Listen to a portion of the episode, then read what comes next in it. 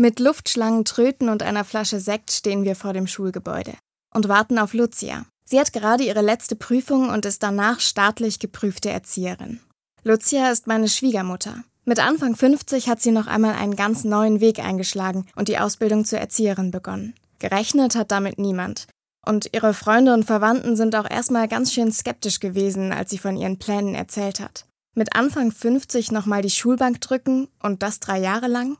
Als Älteste in der Klasse Pädagogik pauken und Prüfungen schreiben, eine Zeit lang mit weniger Geld auskommen müssen? Das klang nach einer verrückten Idee. Aber Lucia war sich sicher. In ihrem alten Job als Verkäuferin ist sie unglücklich gewesen und Erzieherin zu werden, mit Kindern zu arbeiten, war schon immer ihr Traum. Jetzt geht Lucia gerne zur Arbeit. Auch wenn Erzieherin zu sein kein leichter Job ist und sie in der Kita eigentlich ständig unterbesetzt sind, sie freut sich jeden Tag auf die Kinder in ihrer Gruppe. Für Lucia haben sich die harte Arbeit und ihr Mut zur Veränderung richtig gelohnt. Sie ist mit ihrem Leben jetzt viel glücklicher als vorher. Ich finde es stark, dass meine Schwiegermutter sich das getraut hat, dass sie sich nicht abgefunden hat mit der Situation in ihrem alten Job, sondern sich einen Traum verwirklicht hat. Und ich hoffe, dass ich mal genauso mutig bin, wenn es in meinem Leben Zeit für eine Veränderung ist.